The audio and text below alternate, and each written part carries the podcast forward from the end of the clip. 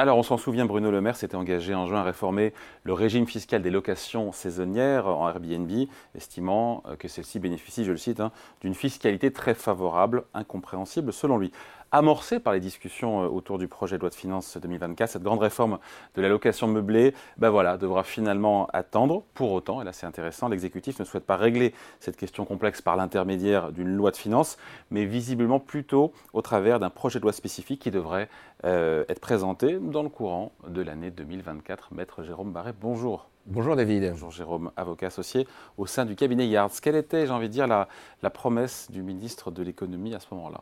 Le ministre de l'économie avait précisé qu'il voulait un rapprochement du régime fiscal applicable à la location meublée à celui applicable à la location nue, afin de stopper ce qu'il a appelé un effet d'aubaine que représenteraient ces opérations de location meublée.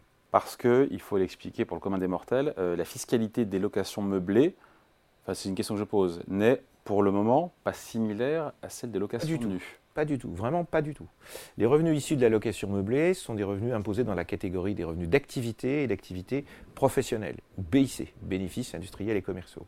Les revenus issus de la location nue sont imposés dans la catégorie des revenus fonciers et ils sont considérés comme des revenus civils, non professionnels par nature, quels que soient les moyens employés. D'ailleurs, on le voit, des personnes qui ont des patrimoine important, qui ont du personnel pour gérer ce patrimoine, dès lors qu'elles le louent nu, ne peuvent bénéficier d'une exonération au titre de l'IFI. Donc deux régimes fiscaux qui cohabitent en fonction du choix économique qui est opéré par celui par le propriétaire, donc soit je suis en meublé, soit je suis en non meublé, et dont les conséquences fiscales sont aussi très différentes. Alors parlez-nous de ce régime fiscal, euh, pas miracle, mais en tout cas très avantageux, qui est applicable au, au logement meublé. Alors, il n'est pas miracle parce qu'en fait, on considère qu'on est un professionnel. Un professionnel, il n'impute pas des charges miracles. Mm. Mais on a considéré que si un particulier pouvait faire ça en faisant de son choix, c'est quelque chose qui, visiblement, gêne les instances, pour dire les choses comme ça. Donc, il s'agit d'une incidence sur les charges que vous pourrez déduire au titre de l'allocation. En principe, le loueur en meublé pourra appliquer un abattement forfaitaire de 50% sur les revenus dessus de sa liquidation,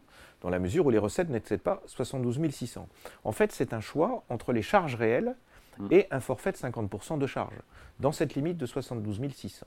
Cet abattement, il va être de 30% pour celui qui loue nu, au titre du micro-foncier, si mm. on compare un mécanisme de forfait de charge, et dans la mesure où ces recettes, elles, n'excèdent pas 15 000 euros. Au-delà de ce montant, il n'y a plus d'abattement. Mm. Donc on a un abattement dans un cas finalement de 72 000 euros et dans l'autre cas de 15 000 euros. Donc s'il le souhaite, le en meublé, lui, pourra déduire, comme je le disais, 100% des charges supportées. Il va sortir du forfait, mais il va faire un calcul. Est-ce que j'ai plus de 50% de charges? Souvent au début, c'est le cas. Et donc euh, là, il fournira des justificatifs. Donc les locations saisonnières, si je comprends bien, elles bénéficient d'un régime spécifique. Et oui, la particularité des biens euh, qui sont mis en location sur les plateformes comme Airbnb, Abritel, euh, Booking, bah, va résider dans la durée du séjour des locations proposées. Il s'agit plus souvent de locations saisonnières et de courte durée. Alors ça va pour être peut-être les, les, Jeux Olympiques par exemple. Compte tenu d'un turnover important qui entraîne plus de frais et plus d'usure, puisque vous avez plus d'entrées, plus de sorties. Les locations meublées, ben, elles bénéficient d'un régime fiscal plus favorable à condition d'être classées meublées de tourisme ou chambre d'hôte. Donc l'abattement, on l'a dit, applicable au régime micro-BIC est de 71%. On ne l'a pas dit d'ailleurs, parce que dans ce cas-là, il est plus, plus important, tandis que le seuil des recettes, afin d'en bénéficier, est de 188 000 euros. Bon, ok. Soyons précis, 700 euros. Euh, est-ce que donc ce régime avantageux, c'est celui-là qui est dans le viseur du gouvernement et qu'il veut réformer dans le cadre de, d'une loi, d'un projet de loi Comme je, le disais, le gouvernement il garde, à, il garde une réforme d'envergure de la fiscalité immobilière parce que pour certains membres de notre magnifique gouvernement, euh, je dis ça sans, que ce soit péjoratif, on a l'impression que le, euh, c'est les rumeurs que l'on entend et qu'on retrouve après dans les discussions qu'on peut avoir avec l'administration fiscale, c'est que l'immobilier serait une forme de paradis fiscal. Et donc euh, l'idée c'est d'avoir une réflexion sur la fiscalité immobilière dans le courant de l'année 2024 en entendant, à compter du 1er janvier 2024, le régime fiscal des locations en meublé de tourisme sera quant à lui bel et bien modifié. L'abattement forfaitaire de 71% sur les revenus tirés de la location meublée de tourisme classée sera ramené à 50%, donc on revient mm. au régime, euh, si je puis dire, antérieur que j'avais évoqué, avec une limite de 77 000, 188 000, 77 000, hein, 188 700, 77 500 de revenus annuels, comme c'est le cas aujourd'hui pour les loueurs en meublé classique. On ne veut pas faire de différence, parce qu'on considère qu'il y a une inflation de location citoyennaire. Une exception toutefois, cet abattement resterait à 71% pour les locations meublées classées dans des territoires ne se caractérisant pas par un déséquilibre important entre l'offre et la demande. Pas de tension. De logement, exactement. Avec un, quand même un seuil de chiffre d'affaires minimum qui serait ramené à 50 000 euros. Donc on a 71%, non plus sur 188 000, mais sur 50 000 euros. Ah. donc on baisse. C'est raboté. Donc c'est raboté. Voilà, c'est ça. donc cette modification, c'est du rabot. C'est ça. Et donc Du rabot pour faire, euh, pour, euh, pour ne pas faire de thèse viticole, c'est du rabot promis.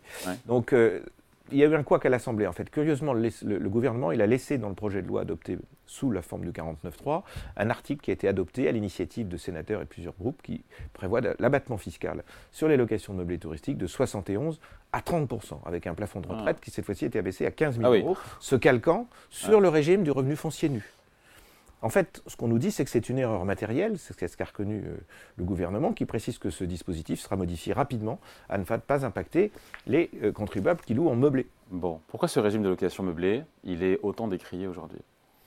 Parce qu'on a l'impression que c'est un effet d'aubaine, parce qu'on a l'impression que c'est peu d'investissement pour un résultat important, ensuite parce qu'on trouve que c'est des avantages fiscaux euh, qui ne seraient pas forcément justifiés, euh, alors qu'en réalité, c'est un investissement important, vous faites plus de déco, vos meubles sont plus usés, euh, les états des lieux, il faut que ce soit vraiment meublé, parce que quand les personnes viennent, elles viennent, elles se mettent, c'est comme un c'est un hôtel sans l'hôtel. Et donc, il faut que tout soit au point. Donc, c'est plus de charges.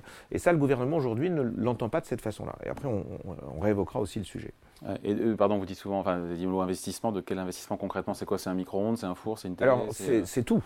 C'est le micro-ondes, c'est la machine à laver le cas échéant, parce que sur un week-end peut-être pas, mais sur une semaine oui. C'est des plaques de cuisson, c'est un four, puis c'est pas un four déglingué, c'est des, des, choses qui fonctionnent bien. Un réfrigérateur, le congélateur, euh, les tables, les sièges, les draps, mm. le linge de toilette. Euh, quand vous venez aussi, vous venez, vous laissez parfois un fond de maison, parce que si vous venez du Guatemala et que vous devez acheter l'huile, le sel, etc., pour faire la cuisine, c'est compliqué. Donc vous avez un certain nombre de choses que vous devez mettre, et puis une décoration, parce que si votre euh, bien est bien coté et qu'il est bien euh, enregistré sur des bons sites, eh bien vous avez plus de chances de le louer. Donc cette liste, elle est peut-être un peu fastidieuse, mais en fait, elle est aussi fiscale. Si jamais vous n'avez pas assez de ces biens, le juge va vous dire, mais non, c'est pas meublé, c'est nu. On entend souvent parler, pardon, je ne suis pas un expert, de LMP, LMNP. C'est quoi la différence? Alors, le LMNP, c'est la location meublée non professionnelle. Et, le MP, c'est professionnel. Et c'est là aussi où il y a encore un petit hiatus, parce que on voudrait opposer, dès qu'on rentre dans un système de meublé, on est en BIC, on est supposé professionnel, mais on peut être professionnel sans être totalement professionnel. Donc LMNP. Euh, LMNP. Donc l'activité de loueur, elle va être exercée selon ces deux formes, et donc pour prétendre au statut de location meublée professionnelle, cette fois-ci, je dirais le, nirvana du sujet, deux conditions doivent être réunies par le loueur. Les recettes annuelles retirées de cette activité par le centre de son foyer fiscal doivent être supérieures à 23 000 euros. Les recettes annuelles du foyer fiscal, alors c'est aussi compliqué parce que si vous avez, en principe, ça, ça ne s'adresse quasiment qu'à des retraités, ou alors à des personnes qui ne font que ça. Si vous avez une activité par ailleurs, vous n'aurez pas de recettes tirées de l'activité de l'ELMP euh, qui vont être supérieures à l'activité de, des autres activités. Enfin, le, la location meublée ne sera probablement pas supérieure à l'activité que vous avez par ailleurs. Mais il faut déjà franchir ce seuil de 23 000. Et ensuite, donc le seuil de 23 000, pardon, je vais y arriver, et des recettes supérieures. Pas simple, hein. Non, c'est pas simple. Et des recettes globales du LMP supérieures à toutes les autres recettes que vous aurez, y compris la retraite. Sinon, vous êtes considéré comme étant non professionnel. Donc, principalement des, retraités. Et là aussi, il y a une incidence de retraite. C'est-à-dire qu'une cagnotte se fait et des revenus se fait complémentaires grâce au LMP. Hmm. L'enjeu de, cette distinction, évidemment, c'est le régime fiscal qui va avec. Hein. Et oui. Alors, ce que je n'ai pas cité tout à l'heure, c'est que quand on est en BIC, on peut aussi amortir le bien qu'on a acheté. C'est-à-dire que tous les ans, on mmh, applique mmh. une décote qui, est, l'usure du bien. Ben oui, évidemment, et ça, ça vous renforce aussi mmh. votre nombre de charges. Mais on a vu tout à l'heure que vous avez aussi des mécanismes de forfait. Quand vous, avez, quand vous voulez quelque chose de simple, vous passez dans le forfait. Vous ne cumulez pas tous vos, tous vos chiffres. Alors, L'enjeu de cette distinction, c'est que quand vous avez des déficits qui sont engendrés par l'activité entre LMP et LMNP, ce n'est pas la même chose. Quand c'est LMNP, vous ne pouvez euh, introduire, si vous voulez, cette perte que sur des revenus de même nature. LMNP contre LMNP. En revanche, si vous êtes en LMP professionnel, vous pouvez imputer ces déficits sur le revenu global, donc sur d'autres revenus. Et donc ça, c'est intéressant. Bon, euh, les modifications, on là-dessus, euh, d'envergure pour le coup, au-delà du, des coups de rabot, euh, à venir au cours de l'année 2024, ça pourrait prendre quelle forme? Donc le gouvernement nous a dit, je souhaiterais une réforme et remettre à plat la fiscalité des locations avant l'été. Avant l'été. le ministre du Logement, M. Patrice Vergrit, a déjà posé l'idée d'un taux de 40% applicable à la fois aux locations touristiques, 50% ou 71% aujourd'hui, mais aussi à la location meublée de longue durée, ce qui n'est pas la même chose. En fait, aujourd'hui, sur le plan civil, quand vous, êtes protégé, quand vous êtes locataire de votre résidence principale. Et à une époque, des petits malins se sont dit, je vais louer en meublé parce que ce n'est pas le même sujet. Et en fait, quand vous êtes en meublé ou pas en meublé, en tant que locataire, vous êtes protégé. Donc cette différence, elle n'existe plus tout à fait. Mais, euh, et à la location vide traditionnelle, donc de longue durée, qui n'a droit qu'à 30% à ce jour dans le cadre du microfoncier. Donc les discussions qui vont avoir lieu autour du, du, projet de finance ont permis d'apercevoir cette tendance. Bon, ça vous inspire quoi en 30 secondes On finit là-dessus? Alors même en 15, si vous voulez. Donc euh, la difficulté qu'on a, et c'est une difficulté ah, ça y est, fini. pour le gouvernement, merci, eh bien je m'en vais. En fait, c'est que euh, d'abord, il y, y, a un rapport poids-puissance, si je puis dire, entre les professionnels euh, de l'hôtellerie et des gens qui ne sont pas professionnels et qui louent, notamment dans des villes importantes comme Paris, de la location meublée de courte durée. Et donc on a l'impression que c'est une concurrence.